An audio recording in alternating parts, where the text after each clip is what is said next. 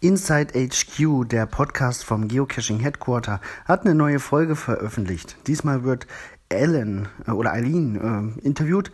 Die ist zuständig für R, HR, also Human Resources. Und äh, sie wird befragt, wie es ist, wie der Prozess abläuft, wie man Mitarbeiter im Headquarter werden kann. Da werden immer wieder mal Stellen ausgeschrieben. Die findet man meist auch über, über LinkedIn oder ähm, Glasshouse heißt die Jobplattform, glaube ich, in den USA. Ähm, auf LinkedIn ist mir das auch hier und da schon mal wieder äh, aufgekommen. Und da werden immer mal wieder Stellen ausgeschrieben und sie fragt, was so die wichtigste Voraussetzung ist, oder der Interviewer fragt das. Und sie meint, dass die Leute eben das Spiel kennen, dass die Geocacher sind. Das kann ich extrem gut nachvollziehen, dass auch bei uns bei Geheimpunkt Einstellungsvoraussetzungen alle, die bei uns tätig sind, sind auf jeden Fall Geocacher, bis auf die Dame aus der Buchhaltung.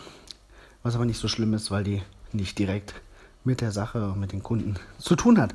Ansonsten finde ich diese Leidenschaft für das Spiel, die die Leute mitbringen, die finde ich essentiell. Alles andere kann man anlernen, aber Leidenschaft lässt sich schlecht in den Leitfaden packen. Deswegen ist das auch für uns, genauso wie es wie fürs Geocaching HQ, eine unabdingbare Voraussetzung, um da zu arbeiten. Ich verlinke den Podcast vom HQ und äh, auch die Transkription, leider nur auf Englisch, aber das ist ja vielleicht für einige leichter als, äh, also Englisch zu lesen als zu hören, kann man sich das ein oder andere eventuell besser übersetzen. In diesem Sinne, viel Spaß, bis bald im Wald.